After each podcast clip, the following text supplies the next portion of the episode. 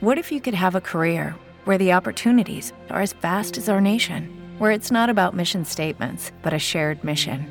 At U.S. Customs and Border Protection, we go beyond to protect more than borders from ship to shore, air to ground. Cities to local communities, CBP agents and officers are keeping people safe. Join U.S. Customs and Border Protection and go beyond for something far greater than yourself. Learn more at cbp.gov/careers.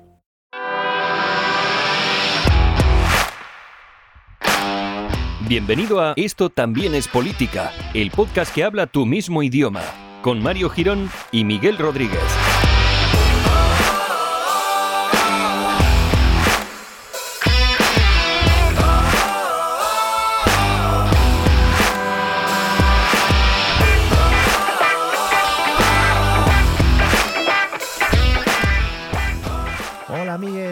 Podcast número 123 de Esto también es política, el podcast que llega hasta tus orejos, eh, se pasa un mes sin grabar, pero luego ¡boom! Ahí tienes otro nuevo al día siguiente, ¿eh? que lo estás flipando. Ahora mismo estás diciendo, pero madre mía, ¿qué es esto, no? ¿Se han subido ya al podcasting profesional y nos van a dar un podcast diariamente? No. Seguramente luego, pues hasta mayo del 2021, pues no grabemos, pero bueno, así es la vida. Así es la vida y hay que sufrir con ello. ¿Qué pasa, Miguel? ¿Cómo estás? Bueno, pues eh, la verdad es que bastante bien. Eh, en realidad ayer cuando acabamos la llamada yo seguía hablando de las elecciones de Estados Unidos Sí. y me, me acabo de reenganchar. En realidad hoy no he ido ni a trabajar ni nada. Joder. He estado hablando todo el día de Estados Unidos. Qué día más bueno, ¿no? Has echado ahí. Se me ha hecho un poco largo, la verdad, pero bueno, eh, ahí estamos. Sí, sí, la verdad es que oye, oírte hablar está muy bien. O sea, yo te lo digo porque yo soy tu, vamos, tu primer oyente, lo que sería el oyente primigenio, ¿no? Eh. Pero sí, pero la verdad es que imaginarte un día entero, prefiero ir a trabajar incluso, ¿eh? Creo.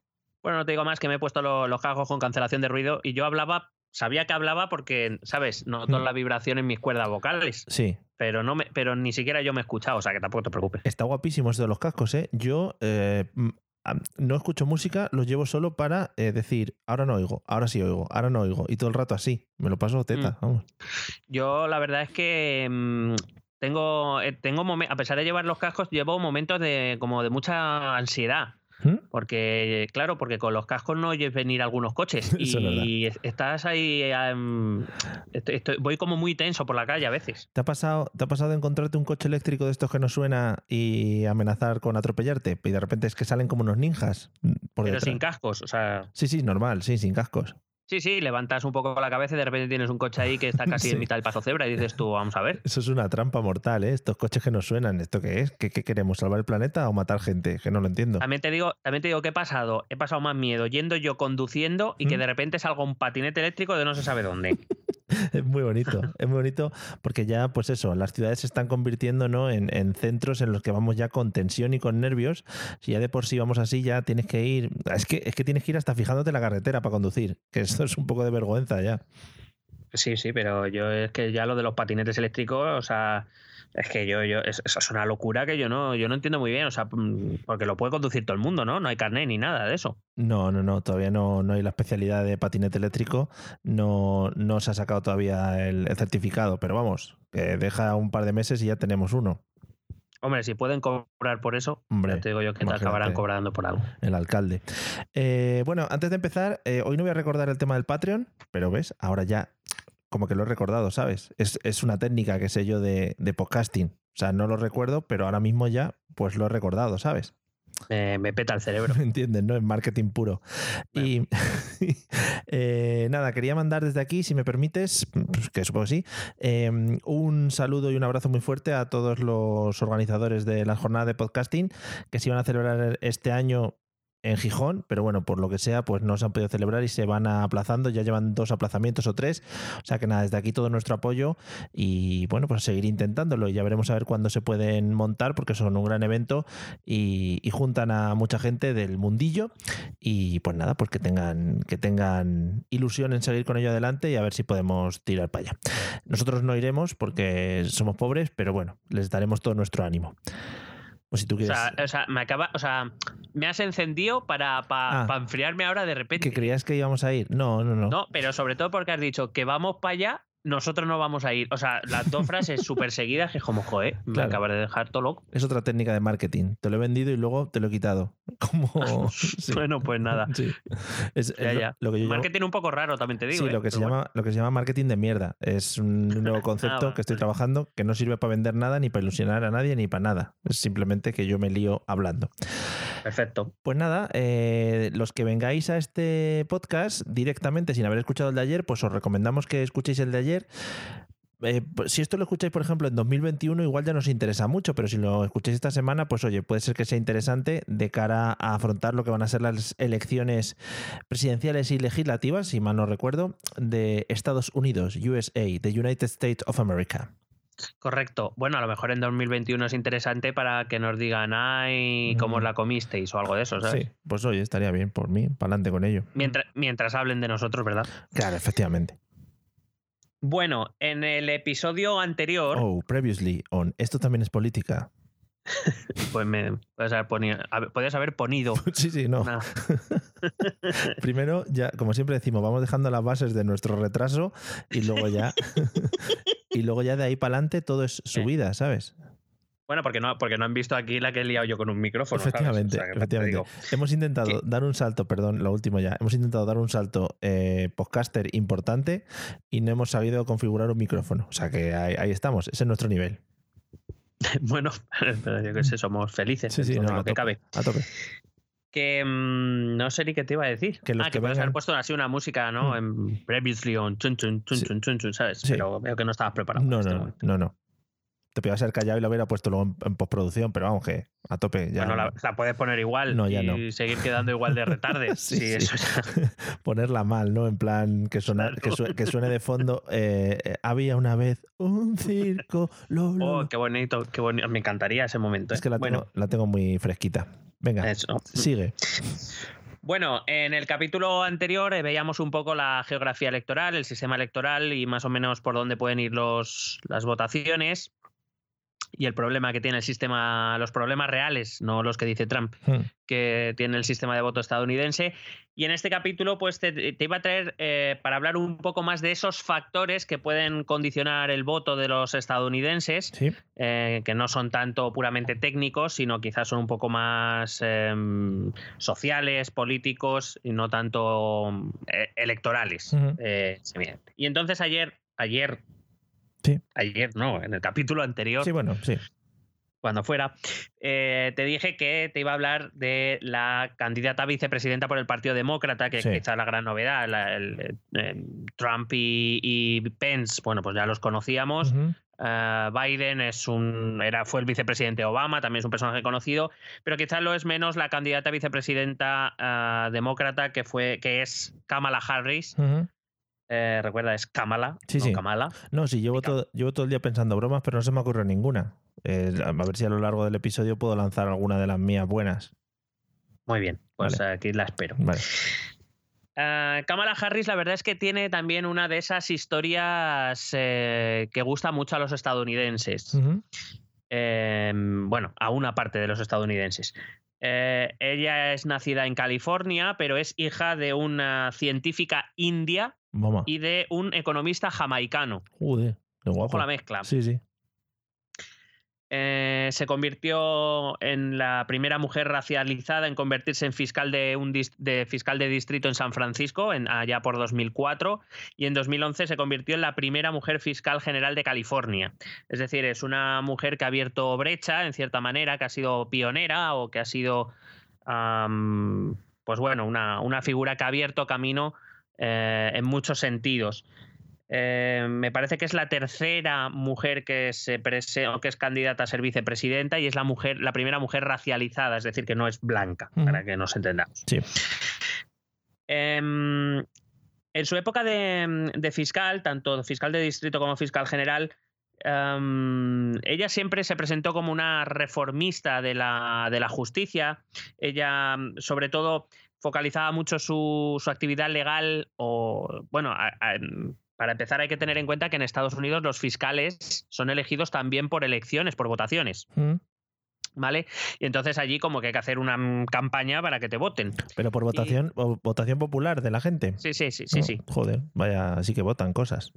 Sí, sí, no, allí se, allí eh, se tomaron en serio lo de que todos los poderes provienen del, de la soberanía popular y, ya te digo, mm, eh, por ejemplo, hombre, el Tribunal Supremo y eso no, pero hay, hay muchos puestos judiciales que son votados por los estadounidenses. Qué guay decía que en sus discursos de aquella época ella era una reformista. Ella sobre todo em, quería reformar el sistema penal, el, sistema mm, penitenciario, mejor dicho. Em, siempre mm, apostó mucho por ah, humanizarlo en sus discursos. Luego vemos que veremos que en su acción mm, iba a decir su acción política, en cierta manera, hacer de fiscal además de la parte jurídica que tiene, evidentemente, también es un puesto un poco político, al fin y al cabo, precisamente porque tiene que ser elegido por los ciudadanos y demás. Y vamos a ver que eh, Kamala Harris, en su, sobre todo cuando se convirtió en fiscal general del estado de California, eh, tuvo que variar un poco su discurso y su, y su modo de actuar. Pero, y, perdona, un apunte. Eh, ¿Estos fiscales están, digamos, asociados o están relacionados con algún tipo de partido político? ¿O van a su bola? Bueno, em, no, necesariamente, pero no, no, no necesariamente. Mm. Y de hecho, ahora me pillas un poco. No sé ni siquiera si los puestos judiciales se pueden presentar por partidos. Pero bueno, es fácil adivinar qué simpatías políticas tienen por los discursos que realizan. Ya, ya. Y Kamala Harris, además, eh, fue una mujer que, dio su apoyo público a, Obama, por ejemplo, eh, cuando este se presentó. Em, es decir, ella es demócrata, es una demócrata clásica, quizá más cercana a, Biden que, a, otras alas del partido, como pueda ser eh, Elizabeth Warren o Bernie Sanders, mucho más hacia la izquierda, ¿no? pero sí, ella estaba alineada con el presidente Obama, alineada con los demócratas del Congreso de aquella época. Y, em, y es verdad que he presentado un discurso bastante innovador en lo que a justicia se refiere. Sin embargo, cuando se convirtió en fiscal general, ya sabemos todos que los discursos son muy bonitos, pero luego cuando te, cuando te enfrentas a la realidad, bueno, pues hubo algunos, ah, algunas controversias que han, digamos, ha intentado explotar la, el bando republicano durante esta, durante esta campaña. Para entender esto hay que saber que California es uno de los estados con mayor ratio de tiroteos policiales en el país. Joder, no. En todo Estados Unidos y eso. We are actuaries. In a world filled with unpredictability, we use our math skills to navigate uncertainty. Actuaries make a difference in people's lives across industries and the world. Actuaries have the freedom to work anywhere, and according to US News and World Report, we're the 25th top paying career. Make an impact as a fact seeker and a truth teller. Use your math skills for good as an actuary. The world needs you.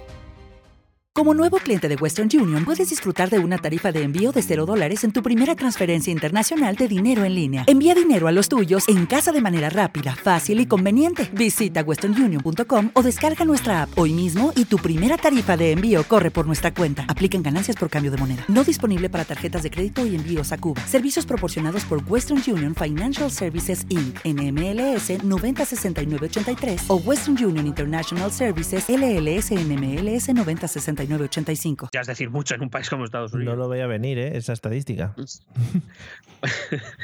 Em, en su época de fiscal general, el Estado vivió varias protestas. Acuérdate que, bueno, eh, cuando ella se convierte en, Ella ya era fiscal de distrito y además desde 2004, y además se convierte en fiscal general en 2011, eh, es decir, con la crisis económica. iniciada en Estados Unidos en 2008, con gente pasándolo muy mal, y hubo varias oleadas de protestas y también, sobre todo en California, hubo bastantes oleadas de protestas ya por entonces por el asesinato a manos de la policía de varios afroamericanos, que es un tema que eh, sigue muy de actualidad en Estados Unidos y del que luego hablaré. Recurrente, sí.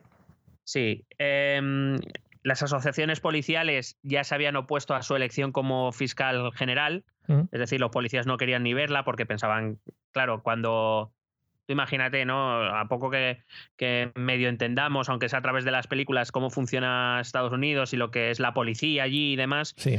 Pues claro, decir que quieres reformar el sistema penitenciario, que hay que eh, bajar el nivel de ingresos en prisión o que hay que buscar la manera de reinsertar, y etcétera. Es decir, cuando, cuando no te enfocas tanto en el castigo, pues parece ser que la policía allí, por lo que sea, no se lo toma bien. Además, yo creo que tiene muy arraigado también, y bueno, ya digo, también un poco por lo que vemos en la cultura, lo que dices, el cine o cualquier tipo de serie o lo que sea, tiene muy arraigado el hecho ese, ¿no? De que si tú has hecho algo mal, tienes que ser castigado y vas a la cárcel a pasarlo mal, ¿no? No a buscar una reinserción y ninguna de estos, de estos aspectos.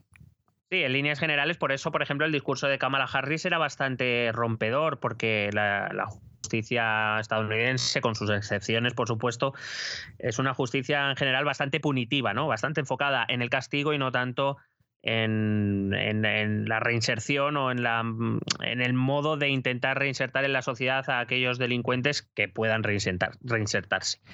Y esto, pues por lo que sea, la policía no lo llevó bien. Y eh, claro, es difícil poder ejercer de fiscal general del Estado o fiscal general de un Estado si no tienes a la policía muy de tu parte. Claro, no, está feo, sí.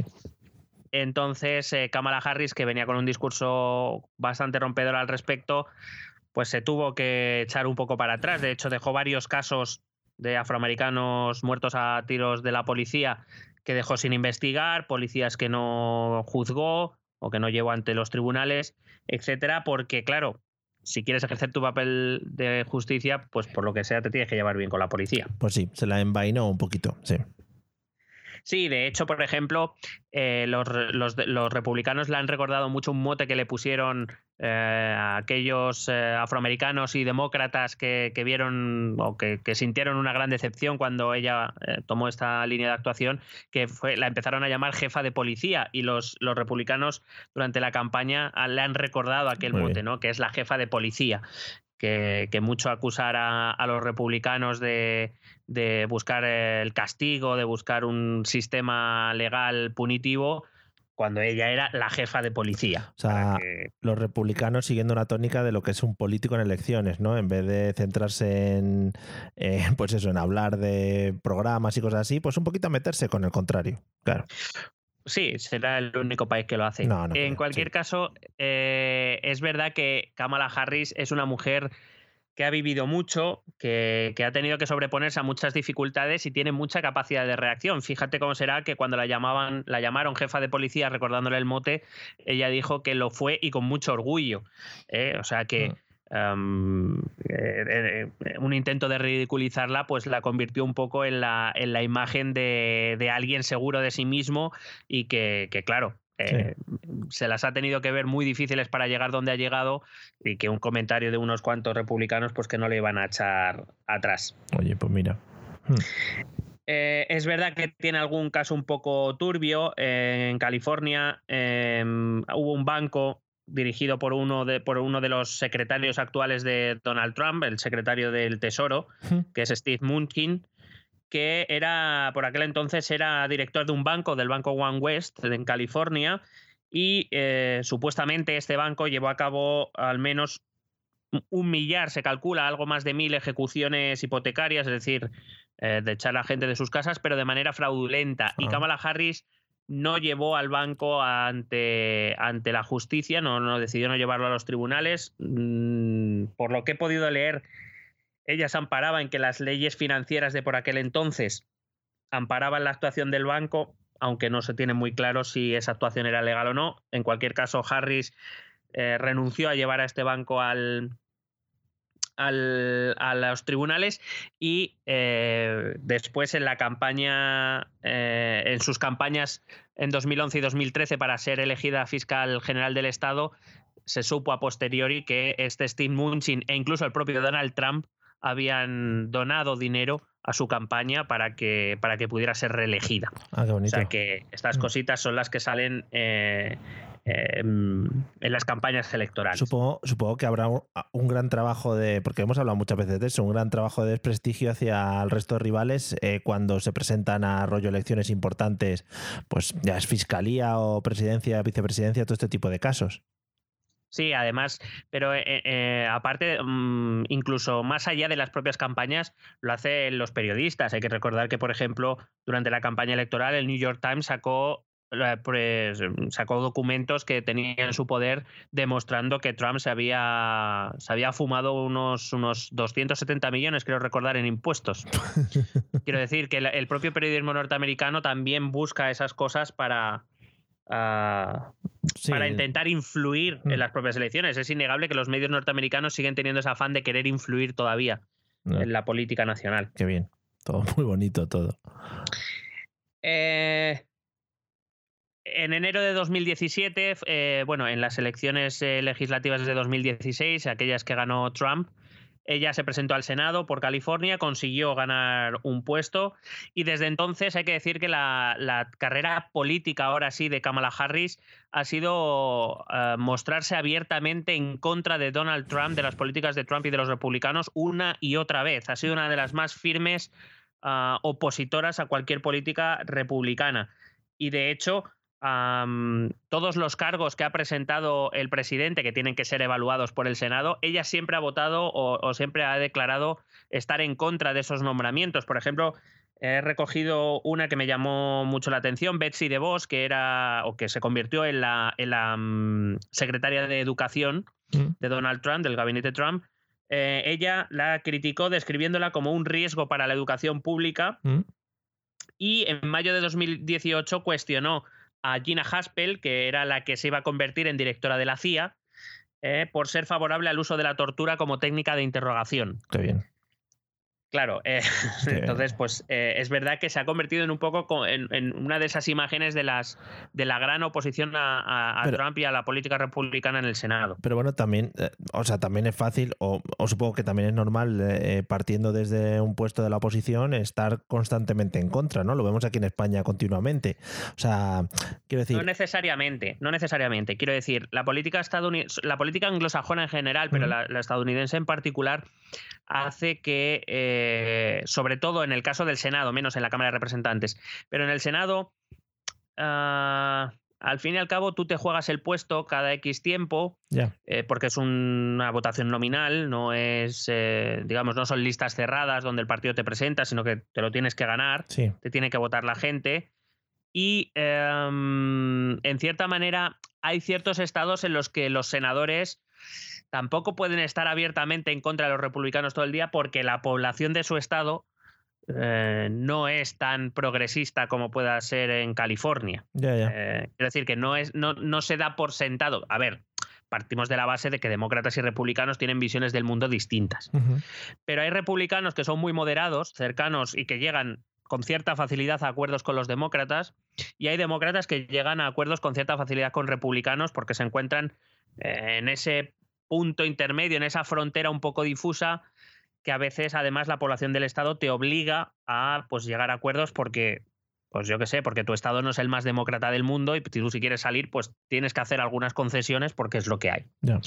Kamala Harris no, eh, Kamala Harris siempre ha sido muy belicista respecto a todo lo que ha hecho la administración Trump. Por ejemplo, cuando Trump eh, nombró o nominó al segundo de sus jueces de la Corte Suprema, a, a Brett Kavanaugh, eh, bueno, claro, que también hay que entender que Kamala Harris es fiscal, o sea, que, es, que viene de la carrera judicial y puede hablar con más propiedad que otros senadores. Sí. Y ella dijo que eh, este nuevo juez era imparcial con respecto a Trump y se opuso a su nombramiento por la agresión porque se le imputaba una agresión sexual, cosa que el Senado, por supuesto, no, no le prestó demasiada intención. Y se le recuerda, se le recuerda como eh, su interrogatorio al, al candidato a juez en aquel entonces de la Corte Suprema eh, fue muy duro y de hecho le hizo titubear en varias respuestas eh, porque ella en el ámbito judicial, en el ámbito del cara a cara, pues es una, es una mujer muy, muy echada para adelante. Eh, de hecho, Trump la acusó de haberse comportado de una manera repugnante, ¿no? Muy bonitas. flores. o sea, es, es, es un poco lo contrario a Trump, que estará siempre en contra de, eh, de los otros, pero, pero un poquito más moderado, ¿no? Supongo, menos loco, quiero decir. Eh, ya, en, ya en proceso de primarias ocurrió el asesinato de George Floyd, que Sí. causó un revuelo enorme en todo el mundo, como bien recordarás, en mayo, Sí. eh, en- en plena pandemia. Eh, a pesar de, de- bueno, ella ya había acabado porque ya se había retirado de las primarias, ha impulsado en este pasado mayo junto a Cory Booker, el otro único senador demócrata negro, junto a Harris, eh, para introducir la llamada Ley de Justicia a la Policía de George Floyd, que eh, lo que pretende es acabar con la impunidad de los policías que asesinan sin motivos ah, aparentes ah, o pudiendo utilizar otras técnicas de arresto eh, o de, detención de los problemas eh, que acabe especialmente contra la población afroamericana. Eh, fue, fue, aprobada esta medida el pasado 25 de junio en la Cámara de Representantes y pues eso, lo que prohíbe, por ejemplo, prohíbe los estrangulamientos. Recuerda, creo que todos recordamos cómo muere George Floyd, hemos visto ese vídeo en el cual le pone un policía la rodilla en el cuello y a pesar de que le dice no puedo respirar, el policía no mueve ni, medio músculo y acaba, acaba muriendo. Bueno, pues eh, digamos que, ha impulsado esa, esa mm, legislación y... Oh, oh, oh, ¿Necesitas ayuda? En O'Reilly Auto Parts te ayudamos. ¿Necesitas algún consejo? Te aconsejamos. Nuestros profesionales en autopartes están siempre disponibles para ayudarte a encontrar lo que necesites. Excelente servicio al cliente es solo una de las ventajas que ofrece O'Reilly Auto Parts. Los profesionales en autopartes. Oh, oh, oh, Auto Parts. Dale más potencia a tu primavera con The Home Depot. Obtén una potencia similar a la de la gasolina para podar, recortar y soplar con el sistema OnePlus de 18 voltios de Ryobi desde solo 89 dólares. Potencia para podar un tercio de un acre con una carga. Potencia para recortar el césped que dura hasta dos horas. Y fuerza de soplado de 110 millas por hora. Todo con una batería intercambiable. Llévate el sistema inalámbrico OnePlus de 18 voltios de Ryobi. Solo en The Home Depot. Haces más. Logras más. Y en los últimos meses, antes de ser incluso nominada a vicepresidenta, eh, era una mujer muy bien valorada dentro del sector, por lo menos del sector más moderado dentro de los demócratas. Además, Harris es una reconocida aliada de la comunidad LGTBI. también ha, presentado o copresentado la ley de igualdad que refuerza la protección federal en materia de identidad de género y orientación sexual. Y ha promovido diferentes proyectos de ley, pues eh, para intentar dar respuestas económicas a la crisis del coronavirus o para afrontar, por ejemplo, cuestiones del cambio climático. Es decir, se ha mostrado como una senadora muy activa, muy beligerante con la administración Trump y con los republicanos y es muy y estaba muy bien valorada por sobre todo por el partido, por el Partido Demócrata ya sabemos que los jóvenes eh, son, son más de Sanders o de Elizabeth Warren o de Alexandra Ocasio Cortez, que se le quedan bastante a la izquierda a Harris. Pero Harris eh, tiene muy buena prensa y por eso fue elegida vicepresidenta, tiene muy buena prensa en general dentro del partido. ¿Qué te iba a decir? Que la elección de vicepresidente eh, no tiene que estar ligada en plan somos súper amigos y tal, sino que al final el partido tendrá que decidir a alguien que equilibre un poco con el candidato a presidente, ¿no? Sí, teóricamente la elección es del candidato a presidente, mm. que es quien decide quién quiere, ir, quién quiere que vaya con él en el ticket. Sí. Pero evidentemente aquí las cúpulas de los partidos sí que tienen mucho que decir. Eh, recordamos que en 2016 eh, el partido casi impuso a Trump a que tuviera a Mike Pence, uh, pues por ser un republicano muy tradicional. Mm. Eh, quizá no tan moderado como le hubiera gustado a buena parte del GOP, pero por lo menos era un republicano del partido, o sea, quiero decir, reconocible. Sí. No como Trump, que no tenía nada que ver con, y sigue sin tener nada que ver con el GOP. Eh, en el caso de Biden, em, se barajó, eh, es verdad que el nombre que más sonó en las primeras semanas, cuando ya se sabía que él iba a ser presidente, era Elizabeth Warren. Eh, estaba claro que la vicepresidencia iba, o la candidata a vicepresidente iba a ser una mujer, eso estaba claro. En este caso, el, partido lo que busca es una candidata a vicepresidencia que, por decirlo de algún modo, llene los huecos que el presidente no llena. Claro. Tenemos en cuenta que, por ejemplo, eh, Joe Biden es un hombre blanco, blanco, blanco, o sea, muy blanco. Sí, very blanco. Eh, mm. Es very, very white. sí. Eh, pero, por ejemplo, él es verdad que él no viene de ninguna de las grandes universidades. Tradicionalmente eh, hay tres o cuatro universidades en Estados Unidos, de las cuales casi todos los presidentes salen de ahí. Él no, él fue a la universidad, pero él no fue a una gran universidad. Él proviene de una familia trabajadora. De hecho, una de las grandes ventajas o uno de los grandes puntos fuertes de Biden en los estados en varios de los estados pendulares de los que hablábamos en el otro programa, eh, es que él, él proviene de una familia trabajadora, no viene de familia súper rica, mega rica, eh, que, básicamente pues no han hecho nada por tener esa riqueza, pero ahí está. Em, pero claro, tiene, eh, tenía varios déficits. El problema es que no había un vicepresidente adecuado para cubrirlo todo. ¿vale? Porque, por ejemplo, Biden tiene 78 años. Está, en cierta manera, está bastante desconectado de la juventud. Sí, un poquito. Y hay que decir que las bases demócratas son muy jóvenes. La mayor parte de los jóvenes estadounidenses son demócratas o votarían demócrata ahora mismo. Pero hay que moverles, hay que movilizarles para que vayan a votar. Mm. Eh, es blanco muy blanco, pues había que buscar, eh, es hombre muy hombre, o sea que había que buscar una mujer. Es blanco muy blanco. Warren, por ejemplo, mm, sí que movía gente entre la juventud, pero se dejaba fuera las minorías étnicas, que representa mejor Harris. Eh, es, ella es más, bastante más joven, tiene cincuenta y pocos años.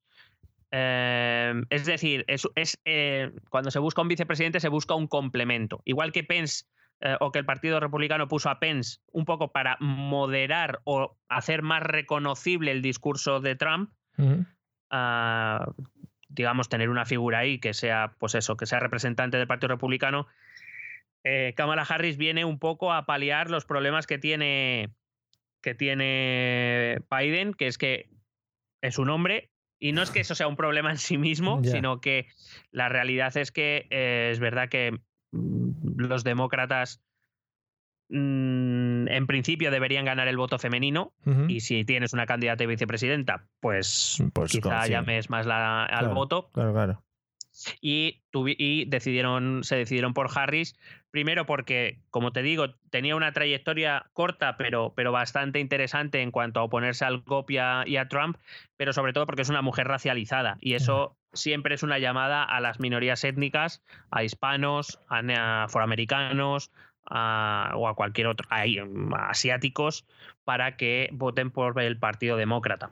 Sí. Hombre, así de primeras, la pareja Harris y Biden eh, son como más eso, como que mantienen un equilibrio entre los dos, más que Pence y Trump, que pues eso, que también son los dos very whites, ¿no? Eh, very whites y very men, very men forever. Sí, claro, ahí es donde, donde la candidata a vicepresidenta tiene que sacar ventaja, pero también era una decisión, y ha sido una decisión que puede ir más allá, y creo que eso ya te lo, te lo dije en el anterior programa. Y es que Joe Biden tiene 78 años. sí, sí, sí. Y que nadie asegura que en mitad de su mandato, pues amoche. Pues porque tiene una edad el hombre, ¿qué le vamos a hacer? Que es la vida. Mm. Y la Constitución norteamericana dice que si le pasa algo al presidente, quien toma la presidencia del país es el vicepresidente. Entonces, claro, cuando se elige Kamala Harris, no solo se está eligiendo una vicepresidenta que pueda ayudar a ganar las elecciones con los motivos que te he dado, a pesar de que Kamala Harris tampoco es una tampoco es una mujer que tenga una gran ascendencia entre la gente racializada, pero bueno, decir, bueno, por lo, por lo menos quieren hacer un poco el papel que cumplió Obama en 2008, un poco, aunque luego eh, Obama se destapó como un gran político, como un gran orador sobre todo. Eh, Kamala Harris también lo es, pero a ver, no es que la gente racializada tenga Kamala Harris en un pedestal. ¿Vale? O sea, tampoco es eso. No, es, por ejemplo, Alexandra Ocasio Cortés, que sí, que tiene las minorías eh, racializadas y jóvenes, las tiene, vamos, loquísimas. Y Alexandra Ocasio Cortés, AOC, eh, pues pronto estará haciendo carrera para intentar ganar alguna nominación nacional. Ya, te lo voy avisando. Pero, pero en cualquier caso, es intentar ver un poco el reflejo de esa sociedad que cada vez es más plural, más multiétnica y además un contraste a lo que representan, como tú bien dices, Trump y Pence, que son very white fandango. Pero es que también, es... que además sí es verdad, y que también supongo que también será un poco de refrescar un poquito las caras de la política estadounidense de primer nivel. Claro, y es que no queda, no queda más remedio. Eh, quiero decir, es que es que claro, es que tú mira los candidatos que hay. ¿eh? Uno 74, los otros 78. Es que Elizabeth Warren también tenía sus años. Es que Bernie Sanders tenía 79, 80 años tiene ya. O sea, quiero decir, es que si esa era la gran esperanza demócrata... Bueno, pueden montar un comité de ancianos y que gobiernen entre todos, ahí rollo... Sí. O podía, bueno, como le gusta a Trump, que creen un, reality, que les metan a todos en una residencia. Joder, sería maravilloso. que se den golpes de Estado y eso. Sí, sí, guay, guay. Em, eh, bueno, pues eso, te decía que la elección de Harris como vicepresidenta o como candidata a vicepresidenta es una decisión que puede ir más allá del mero hecho de la vicepresidencia, que ya es algo importante. El vicepresidente, por ejemplo, en Estados Unidos eh, es el, por decirlo de algún modo, el, presidente del Senado. El Senado tiene 100 representantes, si hay algún empate es el vicepresidente el que desempata. Eh, quiero decir, tiene sus funciones constitucionales y es importante, pero evidentemente no es lo mismo que el presidente. Claro. Pero claro, repito, visto con quién va, cuidado que Kamala Harris no se convierta en la primera presidenta de los Estados Unidos, aunque sea por accidente. Ya.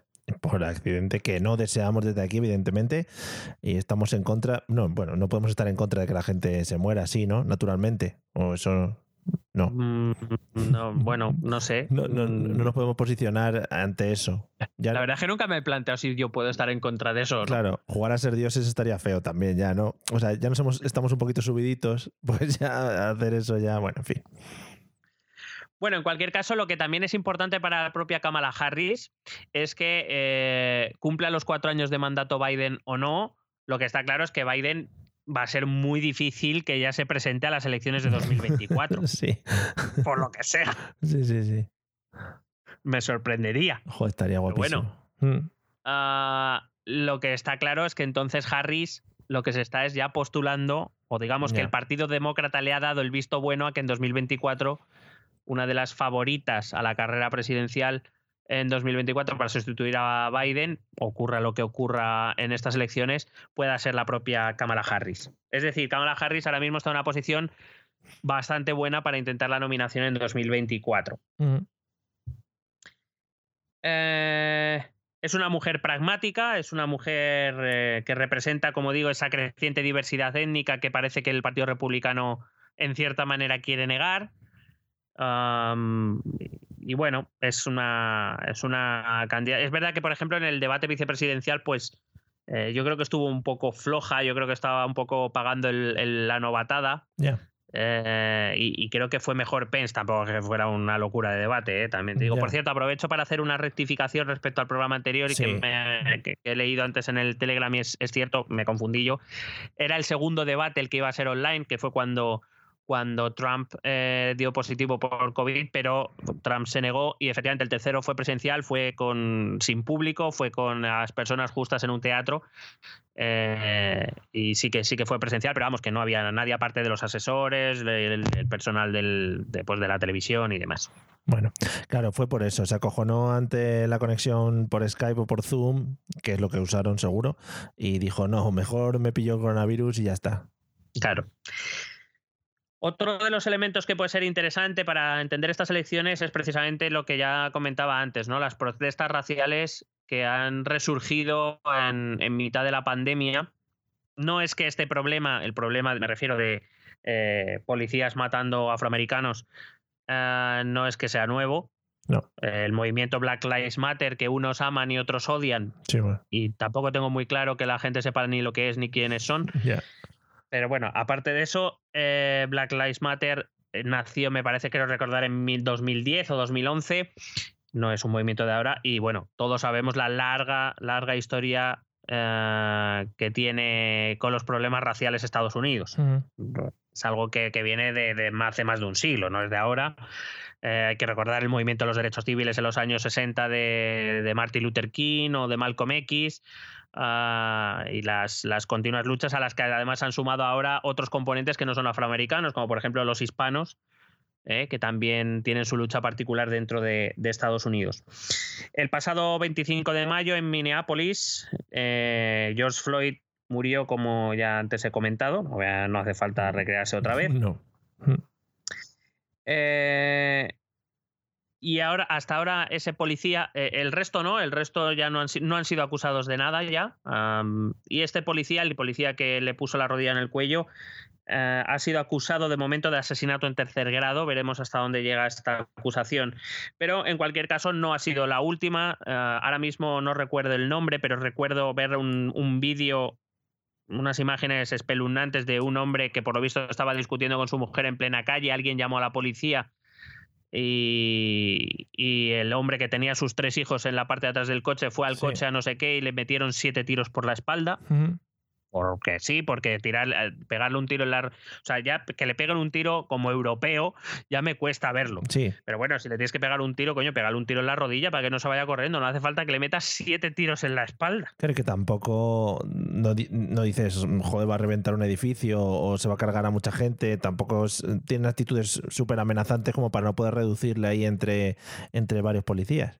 No, es verdad que los, los tres policías que están le, mm, le, le combinan a, a que a que se no, a que se arrodille. Sí. Él es verdad que no se arrodilla, él rodea el coche. Repito, en la parte de atrás tenía a sus tres hijos sentados y se, se ve cómo abre la puerta del coche, los policías van detrás con la pistola empuñada, el hombre abre la puerta del coche, se mete a no sé qué, no se mete el cuerpo, o sea, mete medio cuerpo y de repente pues le pegan siete tiros. Pues muy bien. O sea, tampoco es exactamente la situación, pero desde luego no eh, eh, visualmente no parecía necesario meterle sí. siete tiros Sí, en la espalda. Mm. En cualquier caso, eh, el caso de George Floyd sí que conmociona al mundo, pero no es ni el primero ni el último caso. Eh, sigue ocurriendo. De hecho, creo que antes de ayer ocurrió otro caso también en, en no sé qué parte de Estados Unidos. Sí. Y es que el tema, el tema racial, eh, pues eh, es un tema muy complejo en, en Estados Unidos y la policía, en cierta manera, am, ha gozado o, o goza de cierta impunidad. eh, eh, con algunos de los casos. Yo no, no puedo ni me atrevería nunca a juzgar el trabajo de un policía, que me considero, considero que es bastante difícil. Creo que tiene que ser todavía mucho más difícil en una sociedad como la estadounidense, Sí. donde a la mínima te saca una pistola y te meten un tiro. Ajá. Pero es verdad que muchas de esas situaciones, o por lo menos las que, las que llegan, no son comprensibles, o por lo menos la policía estadounidense, desde luego, tiene una manera de actuar bastante diferente a la que conocemos aquí en Europa. Claro, tampoco, también, también hay que entender que no es eh, que no es la actuación general de todos los policías, es decir, que no todos actúan de la misma manera, que sí que hay muchos casos puntuales que, que son problemáticos y que supongo que, pues eso, que, tienden a llamar mucho la atención, por eso, porque estamos acostumbrados a que todo esto rija de otra manera, pero que sí es, es preocupante, es preocupante que se produzcan este tipo de acciones por parte de la policía. Sí, por ejemplo, te he traído un dato que es que entre 2013 y 2019 solo el 1% de los policías implicados en una muerte de un afroamericano fueron condenados formalmente y en 2019 solo hubo 27 días en los que la policía no mató a alguien en Estados Unidos. Joder, qué bien. ¿Eh? Estamos hablando, estamos hablando de 340 y son 27, 300, Tre- veinte, 337 días en los que al menos una persona muere por algún tiroteo con la policía. No, no estamos no estamos juzgando, no estamos diciendo si es merecido, si no, si había, había posibilidad Sí, de otra cosa, porque no conocemos los casos. Pero que es llamativo que en un año, en tan solo 27 días, no hubo un muerto por, al menos un muerto por tiroteo de la policía. Que todo esto supongo que también vendrá un poquito pues por, por, el, por la forma que tendrán ellos de. ¿Cómo iba a decir? Es que iba a decir adiestramiento, pero suena un poco a perros. Eh, la forma de prepararse de cara a la policía, de cómo estudian, de cómo se preparan, todo este tipo de cosas, también les llevará un poco a, a tener tendencia, si en algún caso se le descontrola, enseguida sacar la pistola y tiros para adelante. Bueno, yo creo que hay que ser conscientes de que, como te decía antes, ser policía en Estados Unidos no tiene que ser fácil. No, no, claro. en cuenta que allí eh, tener un arma es relativamente fácil. Bueno, relativamente, es bastante fácil. E incluso en algunos estados puedes ir a un Walmart y comprarte una Sí, pistola. sí, sí, sí. Y nadie te va a preguntar ni para qué ni por qué. Claro, nosotros desde Europa aquí lo vemos todo muy diferente. Aquí las armas están muy controladas normalmente, no se puede adquirir una así porque sí. eh, y desde luego las policías tienen otros métodos también porque se enfrentan a una sociedad que no está atiborrada de pistolas, que no está atiborrada de escopetas y de metralletas y que en cierta manera pues hemos entendido o hemos tomado unos modelos de sociedad distintos. Sí. Aquí cuando un policía mata a alguien, ah, incluso aunque tenga motivos para ello, se abre una investigación profunda para averiguar si la policía ha actuado correctamente o no. Ya. En Estados Unidos, digamos que es que en muchos casos no se abren ni diligencias, no se abren ni investigaciones. Ah, la policía, en, sobre todo en algunos estados, tiene mucha manga ancha, en otros menos, claro, porque hay que recordar que la política de este tipo pues, se maneja por estados. Entonces, ah, es verdad que hay estados donde la policía puede hacer casi lo que quiera, que no le va a pasar nada. Por ejemplo, en el estado de Georgia, ah, pues eh, es un estado donde la policía casi campa a sus anchas y casi nunca les pasa nada. Y claro, eso la población afroamericana, pues por lo que sea, Sí. mm, lo percibe como un riesgo para su, para su integridad. Sí, bueno, y que además ha sido siempre una de sus peleas, por lo que comentabas antes, que no es algo que venga de ahora de estas dos acciones o tres que han podido suceder más llamativas, sino que es algo que siempre, que siempre ha estado ahí. Eh, sí, y además a eso hay que sumarle, hay que sumarle que la candidatura de Trump. Trump eh, se dirige casi única y exclusivamente, salvo cuando le interesa, claro, pero casi única y exclusivamente a los hombres blancos. De hecho, eh, en las elecciones, en una encuesta que hizo CNN, eh, en las elecciones de 2016, eh, los hombres blancos sin título universitario fueron uno de los colectivos que más votaron a Trump. Hasta un 71% de los hombres blancos sin título universitario votaron por Trump porque Trump sabe dónde está su nicho de votantes y su nicho de votantes, bueno, hay que recordar, su, nicho de votantes no son los afroamericanos, que no, quiere decir que no haya afroamericanos que le voten. ¿eh? Hombre, ahí tenemos. Digo que no sabe que no es su punto fuerte, ni tampoco los hispanos. Hay que recordar aquella propuesta de levantar un muro para que pagaran los mexicanos, además. Sí, qué bonito fue. Muro que, muro que por cierto, salvo algunas alambradas que ha, que ha que ha levantado el muro, nada se sabe del muro. Bueno, nos reímos de lo del muro, ¿eh? Y de que eso no, iba a salir y, que no iba a salir elegido por esas mierdas. Y pues pum, pues por adelante, ya está, ahí está. Sí, eh, pero, pero ahí lo tienes, ya nadie, nadie habla de eso ahora mismo. Nadie se acuerda del muro. El muro, eh. Eh, bueno, Trump tuvo también una, una polémica con, con, algunas congresistas eh, bueno, con una congresista somalí musulmana y con una y con Alessandra Ocasio Cortez, que es de origen hispano. Eh, em, de hecho, por ejemplo, también le dijo algo, que les dijo, les dijo a las dos que se volvieran a sus países. Claro, es que van provocando, van provocando naciendo en países extranjeros. Sí, es verdad.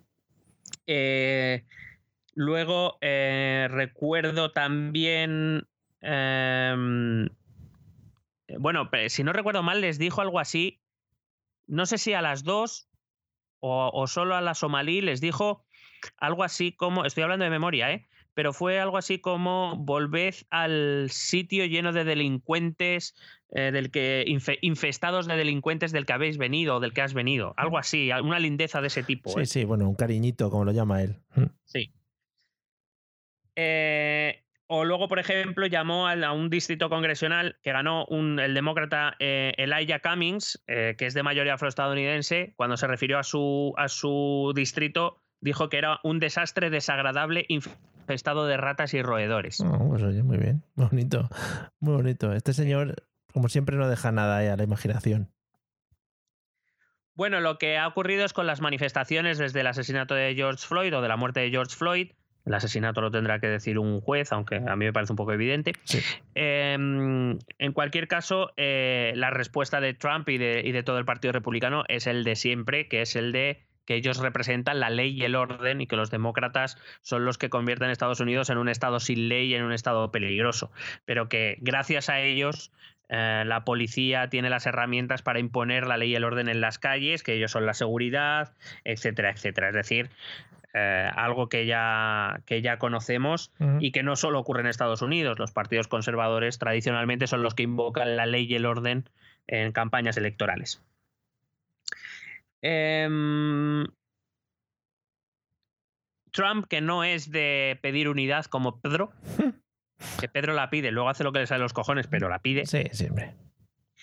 Ah, eh, tuiteó un, cuando estas, eh, estas manifestaciones del Black Lives Matter, que sabes que en algunas ciudades se vinieron muy arriba y empezaron saqueos de tiendas, rotura de escaparates, agresiones a comisarías y demás.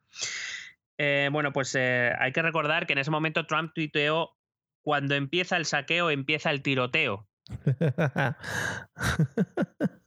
qué, bonito, el sheriff ha llegado a la ciudad, ¿no? Sí. que fue el primer el primer mensaje que Twitter eh, decidió ocultar hmm. por, por, incitación a la violencia. Sí. Y se lo oculta al presidente de los Estados Unidos. A POTUS. Hmm. A POTUS. Eh, el presidente ha dicho en estos meses muchas veces que si era necesario desplegaría el ejército en las calles. Muy bien. Lo cual a, tu ¿no? a tus ciudadanos eso le da seguridad siempre, seguro. Sí, hombre, sí, claro. Mucho mejor. Joder. Ah, creo que esta ha sido, ha sido una de las opciones de Biden y de los demócratas, explotar esta parte. Aunque no se han concentrado demasiado en eso, porque han preferido concentrarse en el coronavirus, mm. pero, em, pero es verdad que, eh, em, eh, por ejemplo, la elección de Kamala Harris también va un poco por ahí.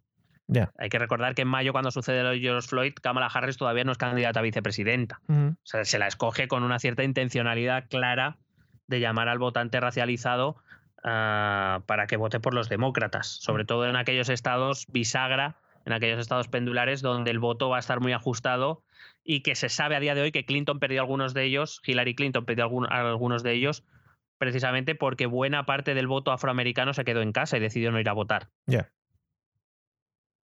Claro, es que Hillary Clinton también era very white. Y ahí había Claro, poco. hay que tener en cuenta, que, como te decía antes, que la mayor parte de los jóvenes afroamericanos, bueno, de los jóvenes en general, de las bases demócratas, pero de- si nos ce- centramos en los jóvenes afroamericanos, mucho más, eran muy, muy simpatizantes de Sanders, no eran simpatizantes de Biden. Por eso Harris, pues yo qué sé, es verdad que tampoco es la mayor de sus simpatías, pero bueno, tienen por lo menos Sí, a alguien que las, sí que les puede representar algo mejor. Claro, sí, sí. Entonces, eh, eh, veremos. Una de las claves de esos estados pendulares va a ser la- el voto afroamericano. Si no se queda en casa, como ocurrió con Clinton, y yo creo que Trump les ha dado motivos suficientes para no quedarse en casa, no, no tanto los demócratas les han animado, sino el propio Trump No. creo que les ha dado motivos para salir a votar, ah, pues en principio, como digo, eso favorecerá a que Biden gane los votos electorales suficientes. Si se quedan en casa, los demócratas volverán a tener un problema. De todas maneras, te iba a decir que Trump, para todas las que podía haber liado, ha liado pocas, la verdad, ¿eh? Esperábamos- yo esperaba mucho más, por lo menos. Sí, ha sido sobre todo más, además más de, de perro ladrador. De boquilla, sí, sí. Eh, sí, de, de- de- bueno, pues siempre alguna frase altisonante, alguna declaración, pero es verdad que actuar, yo creo que no lo recuerdo, lo tendría que escuchar y mm, tampoco tengo muchas ganas de escucharnos hace cuatro años como éramos de No, no, jóvenes, por favor, no. pero, pero yo creo que sí que lo hablábamos un poco de que, bueno, que, que, es tan- que, que Trump tampoco iba a poder hacer tanto. Sí, Quiero decir, su, su- su propio mandato está muy limitado. Es que el presidente de los Estados Unidos tampoco puede hacer lo que le dé la gana. Eh, es verdad, por cierto, que hoy, he- hoy me he acordado de otro chascarrillo clásico en el programa de, ah, de- del otro día, del otro día, Eh, en el sí. anterior programa era el cruzar el charco. ¿Sí? Ahora podemos, eh, yo, a mí me gusta uno que es para referirnos al presidente de los Estados Unidos como el, el líder del mundo libre. ¿Qué te Oh, parece? Sí, sí, sí, se me olvidó. Estuve a punto de decirlo en el anterior programa y sí, se me olvidó, pero me parece maravilloso. El presidente del planeta, casi. Mm. Entonces, eh, eh, que, que a pesar de que es verdad que quizá ocupa el puesto más importante a escala internacional, pero en realidad en el país tampoco puede hacer tanto, porque los estados siguen teniendo muchas competencias en las que él no se puede meter. Y en realidad, pues eh, yo creo que, que- que sí, mucho ladrar, mucho tweet, mucho, mucha declaración altisonante, pero hacer, pues ha hecho, ha hecho lo que ha podido, que es poco. Ah, menos mal. Bueno, ha hecho- ha- ya podía hacer poco y yo creo que ha hecho menos. Por ejemplo, lo del muro no salió. Por ejemplo, iba a quitar Obamacare y de momento no lo han conseguido desmante- desmantelar del todo todavía porque hay senadores republicanos que en, su- que en sus estados les viene bien tenerlo. Ya, claro. Es decir, que, tampoco ni siquiera ha cumplido todo lo que dijo que iba a hacer. Pero bueno, sabemos que la, la estrategia de Trump no es... eh, y, y Trump ha hecho cosas con las órdenes ejecutivas y demás, pero que, que no son muy, muy publicitarias, la verdad, no son muy de, de llamar la atención. Pero, pero es verdad que, que Trump eh, son más fuegos artificiales que realidad. Ya. Sí, sí, no, bueno, pues yo creo que su vida entera es un poco así y a partir de ahí a forrarse. Sí, Es muy, es muy reality, muy programa de Sí, televisión. sí, You are fire. que sí. es muy, muy llamativo, muy llamativo, pero, pero quizá detrás no hay tanto, tanto como, como Claro. quieren hacer parecer. Efectivamente. Si te parece bien, vamos con el tema estrella y el tema que yo creo que más ha fastidiado a Trump. Si Trump pierde, Mm, eh, será, hombre, será por muchas razones, pero sobre todo es por la, por la influencia del coronavirus. Y no tanto por la gestión de la pandemia, no tanto por la gestión de la enfermedad, Sí. sino por, la, por las eh, consecuencias económicas que ha traído el coronavirus. Mm, Mira, eh, no sé, no recuerdo, me parece que fue en el Washington Post, me parece que leía que eh, la inmensa mayoría de votantes norteamericanos, la inmensa mayoría, ¿eh? Sí. No, los que no, no los que están movilizados y van a los caucus y van a estas cosas. Eh, eh, las elecciones a presidente les sudan las narices hasta octubre. Sí, normal también, ¿eh? Sí, no, porque, claro. Si tienes que estar atento a unas elecciones desde un año y medio antes, pues flipas. Claro. Entonces, el votante medio hasta octubre le da igual. Y en octubre analiza y en el, el Washington Post decía que el elemento, normalmente, el elemento más básico, sobre todo cuando hay un presidente que, que está, es candidato a la reelección, es la economía. Claro. Y Trump, en febrero, estaba muy contento. Hay que recordar que en febrero acababa de superar el juicio del impeachment, Mm, sin que prácticamente lo hubiera rozado. Sí. Y eh, Estados Unidos en enero ofrecía uno de los mejores datos probablemente de su historia reciente, sobre todo después de la crisis. Sí. Un paro del 3,5%, un crecimiento económico de más del 2%. No todo, o sea, eh, en general el mérito de Trump fue no, no tocar demasiado las cosas. Sí. Eso hay que decirlo Claro. también. Pero, pero bueno, también hay que ser hábil a veces para no tocar las cosas. Tiró un poco de inercia. Le, la- le agarraron para que no hiciera cosas y para adelante. No, desde luego, eh, desde luego que él heredó, heredó una inercia de la política del segundo mandato de Obama, que mejoró mucho la economía, y heredó también la inercia internacional, de cómo en general todas las potencias económicas del mundo mejoraban después de la crisis de 2008-2012. Y luego. Inevitablemente esos vientos favorables le ayudaron. Pero repito que también hay que, hay que tener la suficiente habilidad para tocar donde tienes que tocar y cuando no hay que tocar, pues no tocar nada. Ya, Que, que a nuestros políticos sabemos que les gusta mucho tocar las cosas. hombre. Para nada, pero tocarlas. ¿eh? Que, que deje ahí su huella, su huellita. Lo bonito, ¿eh? ¿Quieres que digamos otra gran frase? Las leyes de educación, ¿no? Las leyes de educación en este país. Vale. Por favor. Gracias. Bueno, pues em, eh, se las prometía muy, muy felices porque es verdad que iba a poder presentar unos datos económicos bastante buenos, muy buenos. Más allá del mérito que, repito, que él tuviera en ellos. Sí. Pero llegó marzo Mm, y, se- y desde marzo se le ha ido todo a la mierda. Vaya. Básicamente sería el resumen. Mm, él tenía una gran baza, que era la muy buena marcha de la economía, y ahora se presenta o va a llegar el 3 de noviembre con una economía rota, como todas, pero bueno, eh, a los estadounidenses supongo que le interesará la economía estadounidense, Sí. por lo que sea, Tiene pinta así. y además eh, rota por un virus que de momento, a día de hoy, lleva más de 225.000 fallecidos en Estados Unidos. Pero entiendo que al final el, votante medio, ya en- sea en Estados Unidos o en cualquier otro país, eh, teniendo en cuenta que todos estamos pasando por la misma crisis, algunos más de forma más aguda que otros, eh, podría entender, ¿no? Que esta crisis no es culpa del gobierno siempre y cuando el gobierno hubiera hecho una gestión buena o antes, después o mediante durante la crisis o lo que fuera, ¿no? Claro, si la, la- la cuestión no es tanto de quién es culpa o de quién no es culpa, la cuestión es cómo lo gestionas. Esa, esa es la cuestión. Y la realidad es que eh, alguien con dos dedos de frente es, es, es consciente o fue consciente de que esto iba a traer una crisis económica. La cuestión es si los políticos, y esto puedes eh, plantearlo en cualquier país, empezando por el nuestro, si los políticos podían haber hecho algo diferente para que, aunque el golpe lo íbamos a recibir de todas maneras, si no se podía haber recibido mejor o fuera un golpe más o menos duro. Iba a decir más suave, que tampoco, pero bueno, menos duro. Sí, Eh, básicamente la pregunta es de qué cojones están haciendo. ya, eso es verdad. Y en Estados Unidos se preguntan lo mismo. Y en octubre se preguntan por qué la situación es tan mala y por qué el señor Trump no ha hecho algo para mejorar la situación. Y eso, a día de hoy, se cree que es lo que más daño le ha hecho a la campaña de Trump. Ni Biden, ni Harris, ni las protestas del Black Lives Matter. Sin embargo, eh, es algo muy curioso. Es algo muy curioso lo que, lo que me he encontrado. Y es que desde la- el estallido de la pandemia, es decir, cuando la economía iba súper bien, llega la pandemia y la economía se va a Parla, Sí, o a, bueno, allí se irá a Wisconsin. sí, más o menos. Lo mismo. Eh, la realidad es que las encuestas de opinión, las encuestas estas que hacen de aprobación o desaprobación de la gestión del presidente, no han cambiado absolutamente nada, o muy poquito, vamos, han variado muy poquito. Y eso, eh, la, la conclusión a la que llegamos es que la gente ya tiene una idea formada de Trump desde hace mucho tiempo. Pero, y, sea buena o sea mala, ¿eh? Pero, no, hablo solo de la gente que piensa que es un inútil. Pero, pero porque también se ha mantenido, se ha mantenido en sus 13. Digo ahora por la gente que piensa que, que, es un buen gestor.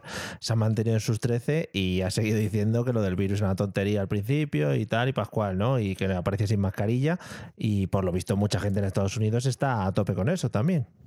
Claro, eh, eso, eso que ahora lo voy a ver, lo que es la gestión sanitaria, ahora, mm. de momento me centro en la gestión económica, pero eh, claro, la cuestión es que la pandemia en sí mismo, repito, no, no le ha perjudicado en el sentido de que, sino que ha confirmado, mm.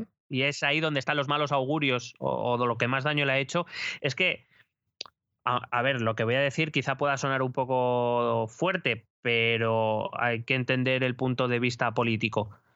La gestión del coronavirus se presentó como una oportunidad maravillosa, entiéndame lo que digo, ¿eh? para que Trump demostrase sus capacidades de gestión. Sí, claro. Pero no las ha demostrado. y repito, sus niveles de, de aprobación no han cambiado. Es decir, eso significa que la gente ya tenía una imagen clara de lo que era Trump y que esta crisis no les ha, no les ha hecho cambiar de opinión. El que creía que era magnífico lo sigue pensando. Sí. Que son la base de votantes de Trump, que ya le votaron en 2016. Y los que piensan que es un fraude, pues lo siguen, lo siguen pensando. Que son todos los que no votaron a Trump.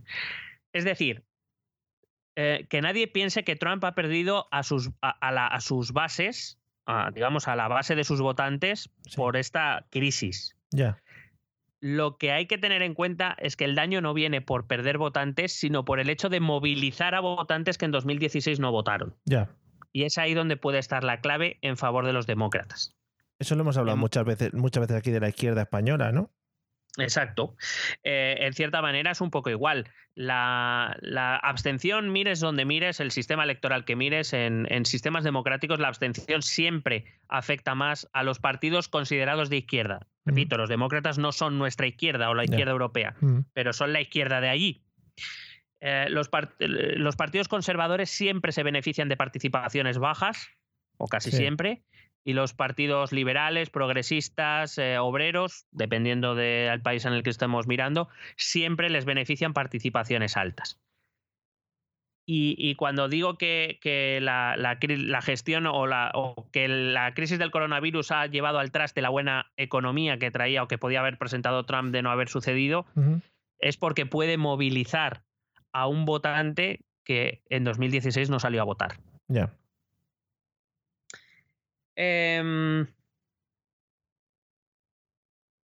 Eh, con la tasa de paro que está escalando a niveles inéditos en Estados Unidos. Fíjate, había llegado a uno de los, de unos, de los índices más bajos en la historia reciente estadounidense. Eh, ahora resulta que va a tener uno de los más altos, si no el más alto. Eh, Trump no solo ha perdido su, su, baza electoral favorita, que es presentar los resultados económicos que traía desde enero, sino que como digo, ahora mismo se mueve en un terreno bastante peligroso. Em, como digo, los modelos dicen que mm, el principal factor que tiene en cuenta un votante, sobre todo el votante indeciso, el votante que puede cambiar de voto, que no es un fiel demócrata o que no es un fiel republicano, es la economía. Y en este caso, por eso te digo que, que hay, y sobre todo teniendo en cuenta que muchos de los estados pendulares provienen de esos estados del óxido, ese cinturón del óxido que te comentaba, que es el cinturón industrial, que por supuesto es donde más se está volviendo a sufrir el paro. Acuérdate que en 2016, ah, te decía en el anterior programa y en el programa, yo creo, de aquellas elecciones, Trump ganó en esos estados prometiendo la reindustrialización del país, que iban a dejar de producir en China, que iban a poner aranceles a los productos chinos para que se compraran productos americanos y así poder fomentar el trabajo y demás. Y los estados del cinturón del óxido, o algunos de ellos, confiaron en Trump. La realidad es que llega 2020 y esos estados vuelven a estar otra vez en la mierda. Y además ahora ya no hay planes de reindustrialización, porque la economía ahora mismo no está para hacer ningún plan de ningún tipo. Sí, sí, sí. Y además, Trump, que tan beligerante se mostraba con China porque destruía la industria norteamericana, Ah, y tuvo una guerra comercial, si recuerdas, bastante intensa con, con China, que nos afectó a todo el mundo, llegó al final a un acuerdo con China, un acuerdo que está en progreso, que de momento no ha terminado de firmar, y que veremos qué hace Biden si gana la presidencia con él, pero que, que, desde luego no da buenas perspectivas a este cinturón del óxido y a aquellos obreros blancos sin estudios superiores que votaron por Trump pensando que les iba, que les iba a devolver el, el, el estilo de vida que tenían hace 12, 10, 10 12, 15 años. Ya, que también confían en unas personas que, madre mía. Sí. Eh, eh, aparte de, la, de, lo de la crisis sanitaria, también hay que ver cómo afecta al electorado, al electorado, de Trump.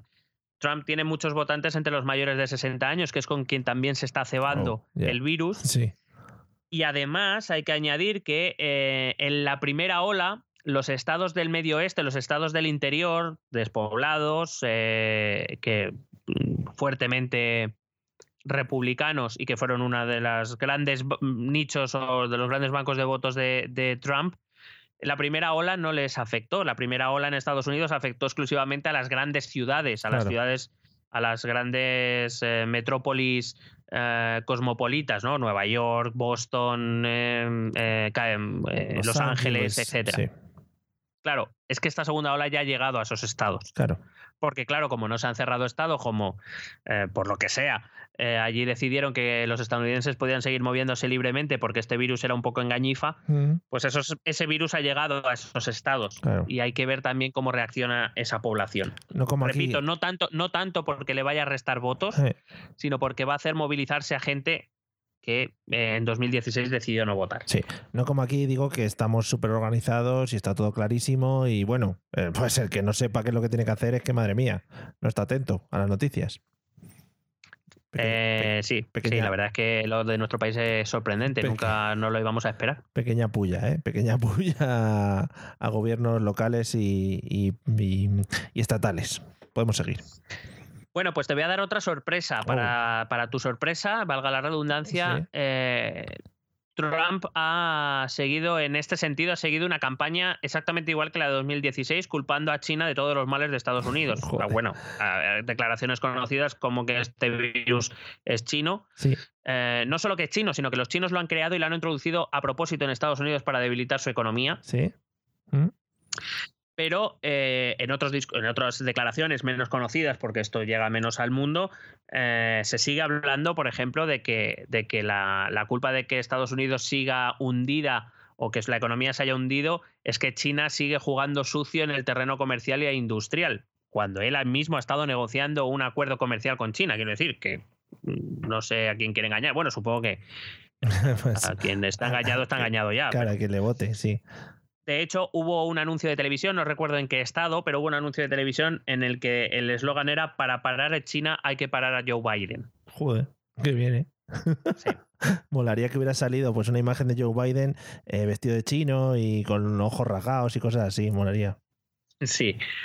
Eh, y haciendo chinita tú, chinita. Hostia, o bailando el baile de la China, ¿cómo era la canción esa? El disco chino, disco chino de, Hombre, el tipo chino, feo- De chino filipino. de Enrique y Ana. Sí, sí, pero justo esa, ¿eh? No, no versión americana, quiero decir, esta.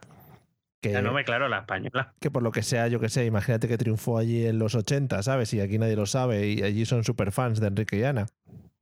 No sé, cosas. Es, claro, de, de Henry y An- Annan, Anán. vale, Anán. Anán. de. Kofi también. Em, respecto a la, a la gestión sanitaria de la, de la pandemia, bueno, todos hemos oído declaraciones de Trump diciendo que lo ha gestionado maravillosamente bien, eh, que ha sido una gran gestión, que ha reaccionado rápidamente. La verdad es que los números estadounidenses no dicen eso.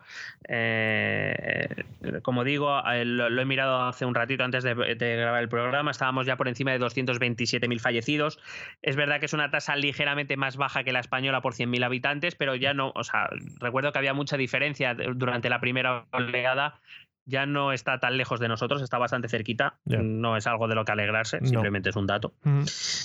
Lleva casi 9 millones de positivos confirmados. Por ejemplo, tiene una tasa ligeramente por encima de la española en positivos por 100.000 habitantes. Sí. Y digamos que un poco lo que son los números y un poco lo que dice su propio eh, jefe de epidemiólogos, eh, que cada vez que sale, pues mm, dice algo, cosas sensatas que luego el presidente pues eh, le desmiente. Por lo que sea. Bueno, hay que recordar esas célebres declaraciones donde dice que tal vez habría que buscar algo donde podamos inyectarnos lejía o bebérnosla, que eso desinfecta por dentro y la asesora científica que Sí, está con sí, él se sí. las manos a la cabeza como diciendo ¿qué he hecho yo para merecer esto? Sí, sale una imagen buenísima de la señora mirándole con cara en plan, pero, pero ¿qué está diciendo este señor? Mis eternas gracias a aquel que cogió la imagen y le hizo el zoom en ese momento a la mujer, que me parece de lo mejor de este 2020. Sí. Bueno, Estados Unidos, eh, por ejemplo, la situación, por compararla, por, por hablar de algo que conozcamos, en España la primera oleada fue, pues eh, si lo vemos en una gráfica con el paso del tiempo, pues vemos una montaña bastante alta que eh, desciende bruscamente, que durante el verano ha estado prácticamente nula y que ahora está remontando otra vez. En el caso de Estados Unidos, la primera ola pues tiene la misma forma que la española, les llegó un poco más tarde, por eso a lo mejor no coinciden exactamente en el tiempo, pero tiene la misma forma, pero ellos nunca bajaron hasta casi no tener contagios como ocurrió, por ejemplo, en España en, en verano durante los meses de junio-julio. Allí se quedaron en una meseta más o menos y desde entonces no han conseguido bajarla. Ellos en realidad no sé si ni siquiera se están en la segunda ola o es que nunca, es que nunca terminaron de bajar de la primera todavía. Con lo cual, los eh, entre otras cosas, tiene muchas cosas que ver, ¿eh? no solo la, la falta de liderazgo de Trump, Claro, digo que supongo que influirá el tema de la sanidad privada, eh, sanidad pública, etcétera, etcétera. el sistema sanitario que hace que mucha gente no tenga seguro médico, Ujú. el sistema competencial que hace que, los, que, que muchas decisiones queden en manos de los estados, pero claro, de nada sirve que tres estados cierren eh, sus fronteras para que sus ciudadanos no se muevan si los estados de alrededor deciden que aquí no se cierra nada, que se abre todo todos los días eh, y que por lo que sea Castilla-La Mancha quiere otra... Ah, no, perdón, que me he cambiado de país. Que decía que, que por lo que sea mm, el estado de Missouri, pues dice que ahí se deja abierto todo todo el día y que la gente se mueva, que lo del virus es una engañifa. Claro, hombre. Entonces, claro, ahí es donde se echó de menos el papel del presidente de los Estados Unidos y del presidente de, de España, del- de Estados Unidos, repito, eh, un poco como de, de- de coordinador o de un papel de liderazgo Eh, de, oye, mm, vamos a poner unas medidas un poco coordinadas porque mm, si hacemos cada uno lo que nos sale de los huevos, pues así nos irá. Mm. Y por lo que sea, pues aquí estamos en España. Mira Macron, que ha salido cantándole las 40 ya a, la- a todos. He dicho, a ver, aquí se hace lo que me sale a mí del, del, del pené y para adelante, ¿no? Sí, o por ejemplo, a Ah. mi muy admirada Angela. Angela Merkel, que ha llegado, que con ciento y pico casos, cuando sí, nosotros sí. en España ahora mismo estamos en 400 y pico, Sí. eh, eh, con ciento y pico casos, Alemania, eh, Merkel ha reunido a los, a los eh, gobernadores de los 11 Länder, de los 11 estados federales, Mm. y han llegado a un acuerdo y han dicho que a tomar vientos, que aquí se cierra todo 15 días y fuera para adelante. Pero ahí es donde se nota pues un líder y Sí. donde no hay un líder. Y en este caso, Pedro, Pedro digo, Donald Trump, pues Sí. no ha sido un líder. Los que sean, sí, efectivamente, muy bien. Eh, hay que decir que, al contrario de lo que mucha gente. Y, y yo pensaba que había quedado un poco claro que mm, esto, pero hablando con alguna gente, algunas personas en los últimos días, me he dado cuenta que mucha gente cree que Trump es un negacionista, como por ejemplo lo era Bolsonaro. Bolsonaro era un negacionista y Sí. no sé si lo que será ahora. Ah, aparte de un loco. Está zumbado.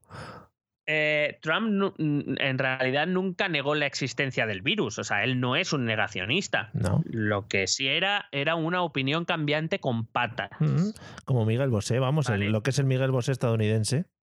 Sí.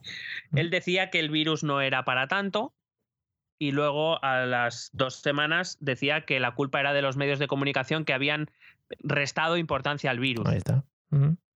Él decía que los estadounidenses no tenían que tener miedo al virus, pero presiona a las farmacéuticas para que aceleren, para que tengan la vacuna antes de las elecciones, cosa que las farmacéuticas le dijeron que eso no funcionaba así. Claro. Dijeron, ah, que no. ¿Y si meto más pasta? No, no, señor, mire, es que no. Ah.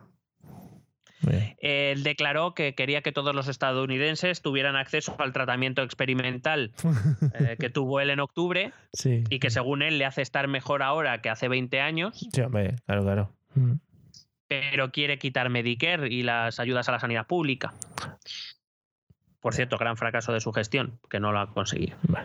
Entonces, digamos que Trump no es un negacionista, es un elemento de confusión. Pues eso. Es un no se sabe muy bien. Que me han dicho que el bicho, no, he dicho, yo no he dicho que el bicho lo hayan dicho. Eso es Miguel Bosé, pero tra- trampizado. Em, bueno, será Trump Trambosizado. Trambosizado, joder, trambosizado, cuidado, Oh, ¿eh? Trambosizado, qué bonito.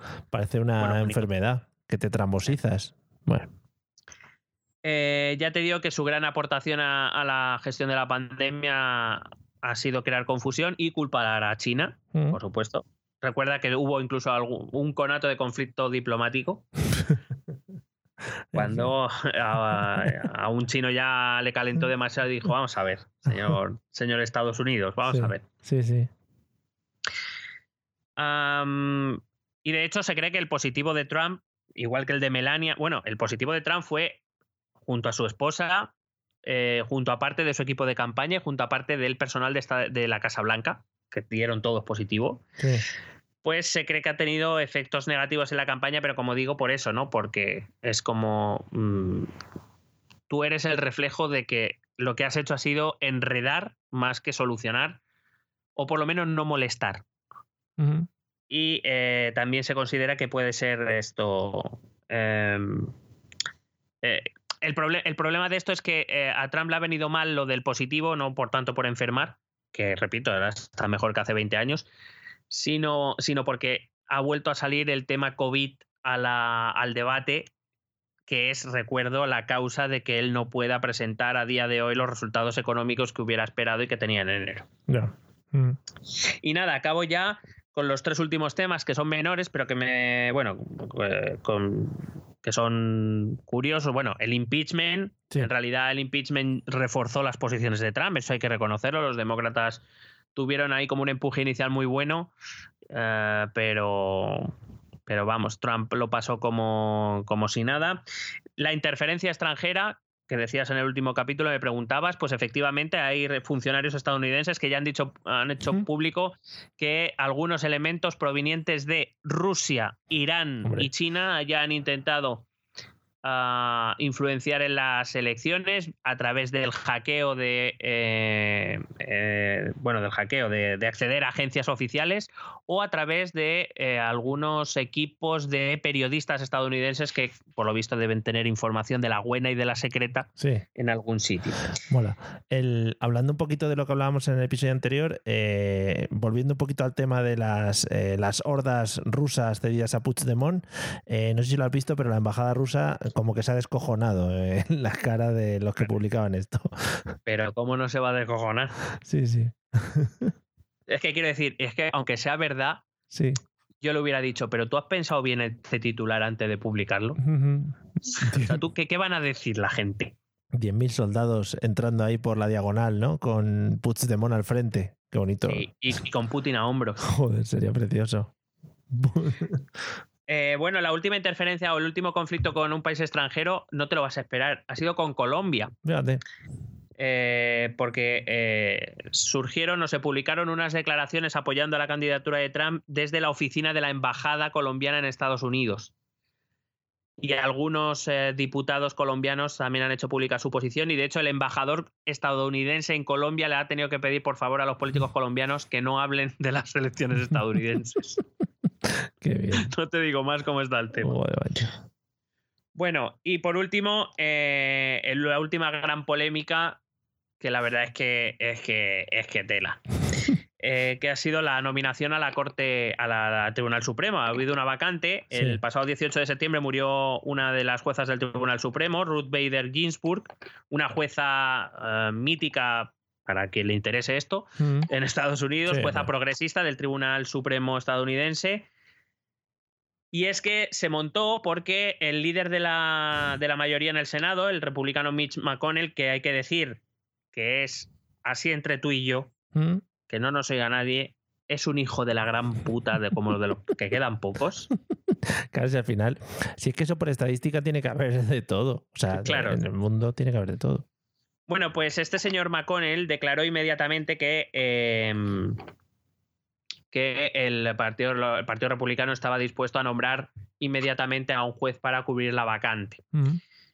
Claro, ¿de dónde surge la polémica? Es, es tradición, eh, o sea, quiero decir, es tradición, es, es potestad constitucional del presidente de los Estados Unidos nominar a, a los, a los jueces del Tribunal Supremo cuando quedan vacantes. Sí. O sea, quiero decir, hasta ahí, y, y tienes, es- tienes una nominación aprobada por el Senado. Hasta ahí Todo no hay ningún problema. Sí. Claro.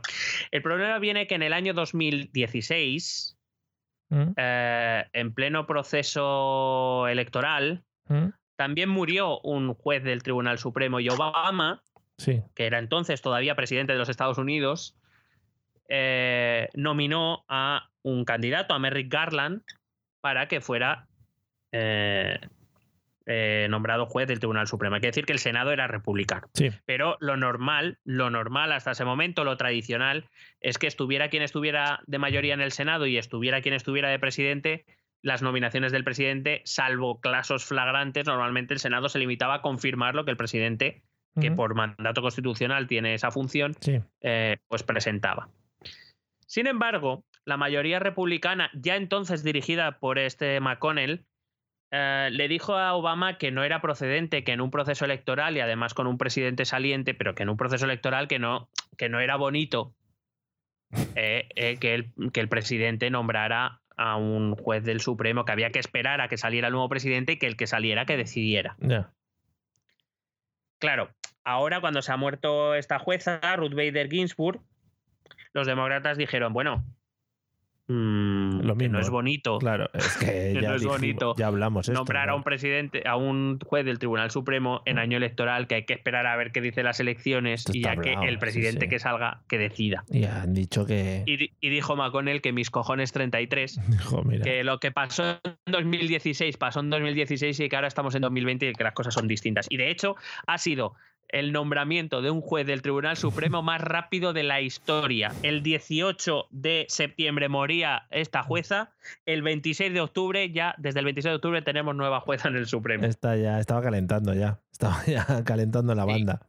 Hay que decir que la nueva que la, eh, la nueva jueza del Tribunal Supremo se llama Amy Coney Barrett. Oh. Es la tercera jueza que nombra Trump. Recuerdo, nombró la vacante que no le dejaron a Obama, nombró a Kavanaugh a mitad de mandato y esta es la tercera jueza del Supremo Trucutru. que nombra. Eh, y bueno, para que simplemente te he traído un perfil muy rápido para que veamos quién es la nueva jueza del Supremo. Amy Coney Barrett es una literalista jurídica, es decir, eso significa que ella defiende que las eh, normas, que las leyes no pueden ser interpretadas por los jueces, sino ajustarse a la literalidad del texto. Claro, muy bien. Eh, claro, Pero es que para eso podría estar un robot también ejerciendo Sí, de juez, por lo ¿no? visto sí, por lo visto sí. Ah. También es considerada una originalista, que Sí. esto quiere decir que para ella el texto constitucional se tiene que interpretar exactamente como la interpretaron los padres fundadores. Claro. Es decir, Sí, eh, por decirlo de algún modo, mantener una mentalidad del siglo XVIII sí. en el siglo XXI. Y que si no tienes algo claro, pues le hagas una ouija a George Washington, ¿no? Y se lo preguntes. claro que sí, hombre. Ah, ya, es- efectivamente, y a Benjamin Lincoln. Franklin. Sí, a todos esos. Haces un, party Hombre, que line. Lincoln, Lincoln es posterior, que Lincoln es el de la guerra civil. Yo que que sé, de unos sí, años que, un poco que ya no sé ni lo... Sí, Bueno, sí, tampoco le importa. no, da igual. Eh, fue conocida a nivel nacional a raíz de firmar un manifiesto en contra del Obamacare, Sí, en contra de la, de la vida, ¿no? En contra de, Sí, de- de vivir. no, en contra de la vida, no, es una jueza abiertamente antiabortista. Claro. Vale, eh, como digo, ha sido la jueza del Tribunal Supremo más rápida, cuyo no- desde la nominación hasta el nombramiento ha sido eh, la más rápida.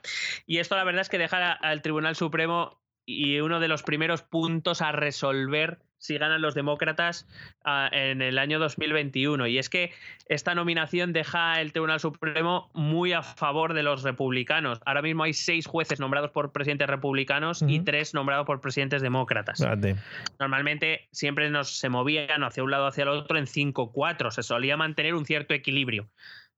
A este McConnell ya le suda todo cojones. Que también por lo que sea, quiero decir que las elecciones que hace cada uno de los presidentes son un poco de, de su manga, ¿no? Y de su, de Claro, su claro, grupete. son de su cuerda, claro. Vale. Claro, lo normal es que los presidentes republicanos nombren jueces conservadores y que los presidentes demócratas nombren jueces liberales. Ok. Es lo normal.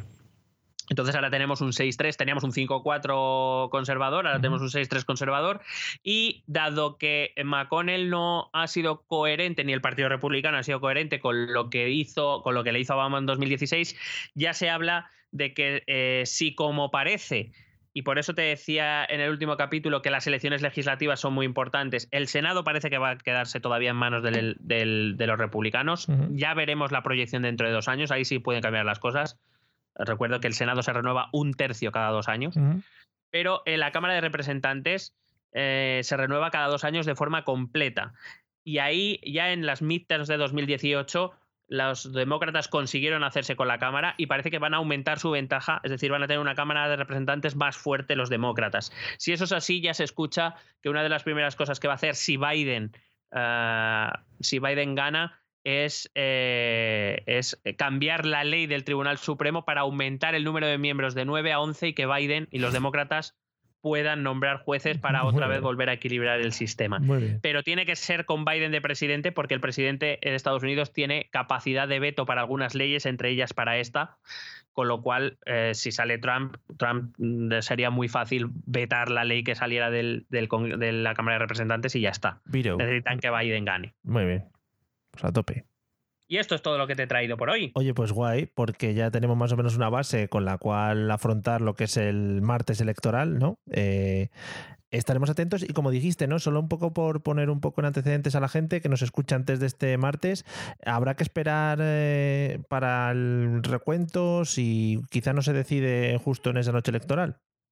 Dependerá sobre todo de la, del ajustado de que estén las votaciones.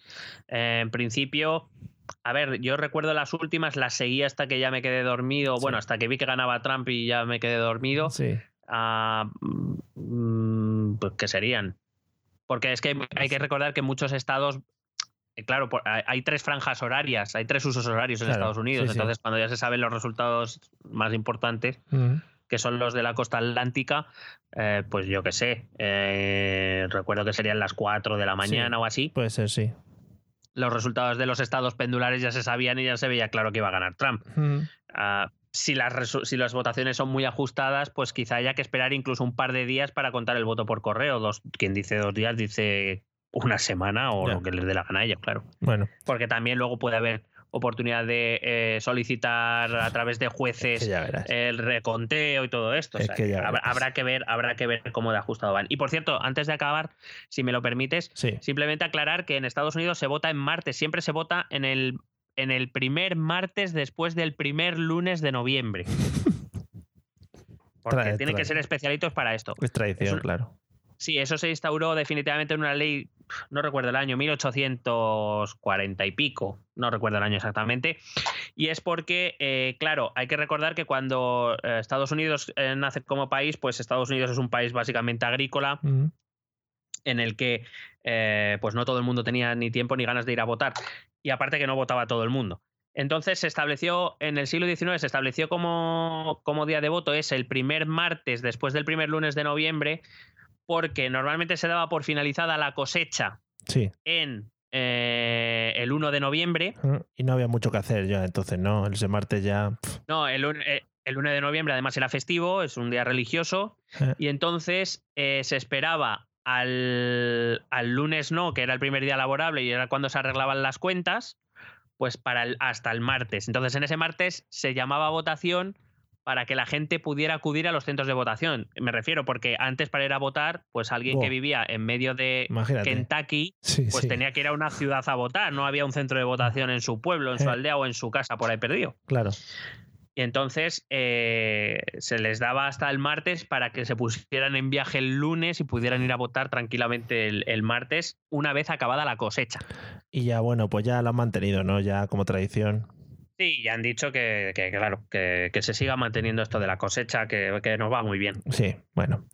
Bueno, pues nada, guay. Entonces estaremos atentos al martes y ya veremos. Ay, perdona, perdona. Sí, dime. Y por hacer otra aclaración, que creo que sí que la he hecho en el, en el Telegram, pero que sí que los demócratas han intentado cambiarlo. De hecho, creo que la última iniciativa fue en 2015 o 2017, no recuerdo, es decir, hace relativamente poco. Los demócratas intentaron cambiar y hacer el día de elección que sea festivo nacional, Joder. Para que la gente toda la gente pueda ir a votar. Claro. Acuérdate que en el anterior programa te decía que el que, que se vote en día laborable puede ser un problema, es un problema para la participación. Eh. Eh, los demócratas han intentado cambiarlo, pero los republicanos Claro. han dicho que tururú, que ellos participaciones bajas les van guay. Que le van fetengue. Y como ya lo han, pues eso, pues para adelante con ello también. Bueno, pues nada, guay. Eh, pues repito, estaremos atentos a todo lo que pase y según pues lo que suceda, podremos hacer un pequeño análisis o no. También lo digo, ¿eh? O sea que eh, quedamos abiertos a hacer cosas o no. También hay que añadir este, esta coletilla. Eh, nada, gracias. ¿Te has quedado a gusto con todo este tema? Bastante. Vale. Bastante. Bueno, pues nada. Pues como siempre vamos con los métodos de contacto y luego te voy a proponer un experimento eh, podcaster que se me ha ocurrido antes y luego lo vamos a realizar, ¿vale? Atento. Venga. Escucha nuestros métodos de contacto. Puedes escribirnos un correo electrónico a la dirección esto también es Si lo prefieres, puedes buscarnos por Facebook o Twitter a través del nombre ETE Política. Nos encontrarás en YouTube, donde colgamos las grabaciones de todos los episodios. Y si necesitas un contacto más cercano, únete a nuestro canal de Telegram. Busca el enlace en nuestras redes sociales. Toda esta información y mucha más la puedes completar a través de nuestra página web www.estotambiénespolitica.com. Porque tú también formas parte de Esto también es política. Bueno, muy bien. Profundidad de voz, como siempre, maravillosa y estupenda, eh, penetrando oídos. Bellos de punta. Como escarpias, como, como, yo que sé. Callatas. Como si hubiera escuchado un politono, ¿no? De los que se escuchaban antiguamente en el móvil, que eso era precioso. Bueno, te voy a decir, eh, te voy a decir lo que voy a hacer a continuación, ¿no? Eh, para, para los oyentes que nos están escuchando desde sus casas o desde cualquier sitio, que sepan que estamos grabando ya pasada la medianoche del día 29 de octubre, ¿no? Ya 30 y voy a hacer un acto de, de, podcasting verité, ¿no? Eh, tengo al lado una ventana y voy a proceder a escuchar los sonidos de la noche madrileña para que observemos eh, cómo eh, el toque de queda ¿no? influye en este sonido. ¿Qué te parece? me, parece un, experimento sociológico abrumador. Procedo, procedo a levantarme ahora mismo. También voy a hacer un poco de, de, de reporterismo. Sí, de reporterismo gráfico. Espero que no se me desconecte el micrófono. Vale, abro la ventana, procedo a abrir la ventana. Y ojo, así suena, amigos. Hace frío, ¿eh? La noche madrileña. Ahí lo tenemos. Silencio absoluto. Eh, me ha recordado mucho a Iker Jiménez ahora mismo. ¿eh? Sí, presten atención a... este, es que esto es mi mejor momento podcaster, ¿eh? Sí, sí. Eh, ahí enfrente está el chupacabras. Escuchen porque puede, en cualquier momento se puede escuchar un, un sonido de alguna niña o algo así. Mm. en la curva. ¿Crees, ¿Crees que puede ser lo mejor que hemos hecho en este podcast? Yo creo que es lo de más calidad, sin duda alguna. O sea, no, no, no tiene discusión. Que se prepare el grupo Prisa para el año que viene, que este, este pequeño audio lo presentamos a Londas. Eh, pues nada, amigos, yo con esto me despido. Si quieres añadir algo más. Pero ¿qué más puedo añadir después de esto, Mario? O sea, vamos a ver. Efectivamente. Me, tiras a, los pies de los caballos, es que no puedo hacer nada contra eso. Un saludo. Si Iker y Carmen necesitan un apoyo en algún momento para tocar algún tema de psicofonías o tal, aquí me tienen, ¿eh? Que también... Y, me, abandonas. No, hombre, no, también. Nos podíamos ir a grabar un episodio del podcast al Palacio de Linares. Joder, qué bonito, con la niña esa que hablaba y eso. Sí, sí, sí. Hostia. ¡Papá! sí, sí. Que seguro que todos esos fantasmas luego al final la vida que tienen es eh, es muy sencilla, ¿no? Entonces, pues eso, gritan sus cosas normales, ¿no? A comer y no sé qué, tal, porque todo se, siempre se, se orienta el tema fantasmico, iba a decir, el tema fantásmico, el, el, tema fantásmico se orienta un poco a los dramas y ese tipo de cosas, pero ahora fantasmas que, que, que lo pasen bien, ¿no? Y que estén a gusto en sus movidas. Bueno, yo a veces he oído voces diciendo esa música, o sea, quiero decir que puede ser mm. que tengan sus fiestas por ahí también en la, en la otra dimensión. Hombre, joder, qué bien. Sí, sí, sería maravilloso. Que por cierto, ahora ya para dejarlo un poquito por todo lo alto em, y hablando de fantasmas. O sea, eh, antes, antes de dejarlo todo alto, te iba a preguntar, iba a hacer una pregunta que se me acaba de ocurrir. ¿Ah? Eh, ¿Tú crees que, Casper ya o sea, será un fantasma adulto o seguirá siendo un fantasma niño? Pero Casper no hay un momento en el que se vuelve niño o algo así en alguna de las películas. Ah, pero vuelve luego a fantasma, ¿no? Claro, claro, pero es que él es fantasma. Vale. Pues, a ver, yo creo que Casper eh, mala vida lleva. Ahora mismo está. Porque Cristina, Cristina Ricci ha crecido, pero Casper no sé. Claro, Casper yo creo que lleva mala vida. Es el típico fantasma peleón, ¿no? El típico fantasma que da, da por saco. Ya no es tan gracioso y tan risas. Ha sido, un fantasma de, de descampado. Sí, sí, sí, sí, un fantasma de, de pincharse cosas, y eso sí, de intentarlo. Tener porque- colcho- de tener colchones sucios. Uh, sí, sí, sí, sí, de, de comer mucho Burger King, mucho papel tirado. Uh, ¿tú crees que es Fat Casper? Sí, creo que se está convirtiendo un poco en, en Fat Casper and eh, Fast Food Casper, le llaman, sí. Joder. Sí. Que, Bueno, bueno, qué lástima, porque eh, parecía buen chaval. ¿Qué iba a decir? Sí, todos le querían. Que siempre se van los mejores. Sí.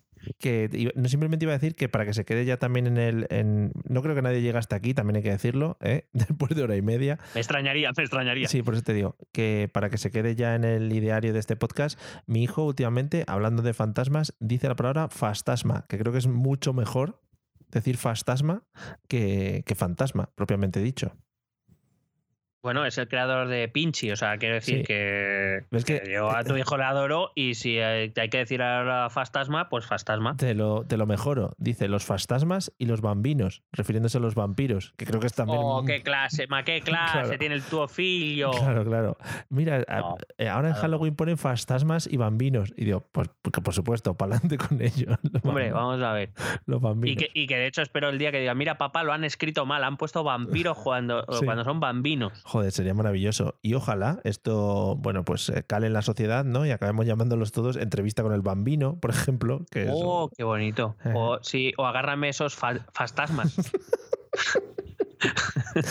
los, fastas, los fantasmas ata- atacan al jefe, ¿no? Por ejemplo. Joder, qué, qué bueno. Me encanta, Muy me bien. encanta, me encanta. Pues nada, después de esta... O, o Buffy cazabambinos.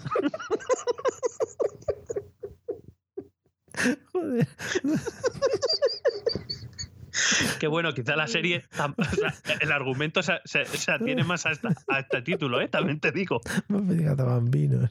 Es buenísimo, ¿eh? bueno, después de esta mejora que hemos hecho a la sociedad, creo que no podemos dejar eh, más alto este podcast. Vamos a despedirnos hasta el siguiente. No sabemos cuándo será. No vamos a decir que, es mañana, porque sería un poco ya tirarnos el pisto. Eh, y y ya, ya iremos hablando. Igual es el episodio 100, ¿sabes? O sea que puede, puede saltar la sorpresa. y que va a ser, y va a ser de fantasmas y bambinos, cuidado. Joder, qué buenísimo. Es que pues. Hostia, es que Buffy cazabambinos es lo mejor que, que- que he dicho yo nunca. No, no, nunca. Vamos, sí, sí. por favor, borra, borra todo lo de antes. Sí, sí, ya tienes hashtag para salir por Twitter, aunque no tenga nada Ya que te ver. digo, pero mañana ya salimos con Buffy cazabambinos. ca- papi cazabambinos, madre mía. Bueno, amigos, eh, nos vemos pronto. Esperemos que, que lo único que os cale en la memoria sea esto, que lo demás, bueno, Eh, que es tampoco. lo importante. Sí, lo importante.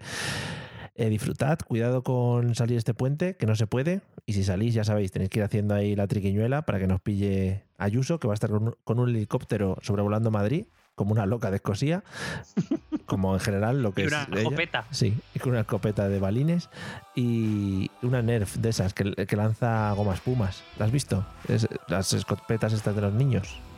No, no, no he visto. La marca Nerf. Sí, hombre, esa es muy mítica. Sí, la típica escopeta que lanza cosas de goma espuma. Vale, pues sí la he visto. Bueno, pues yo me voy a despedir hoy, creo que también muy merecido, con un chao bambino y nos vemos. nos vemos dentro de poco. Venga, hala, hasta luego. Me piro bambino.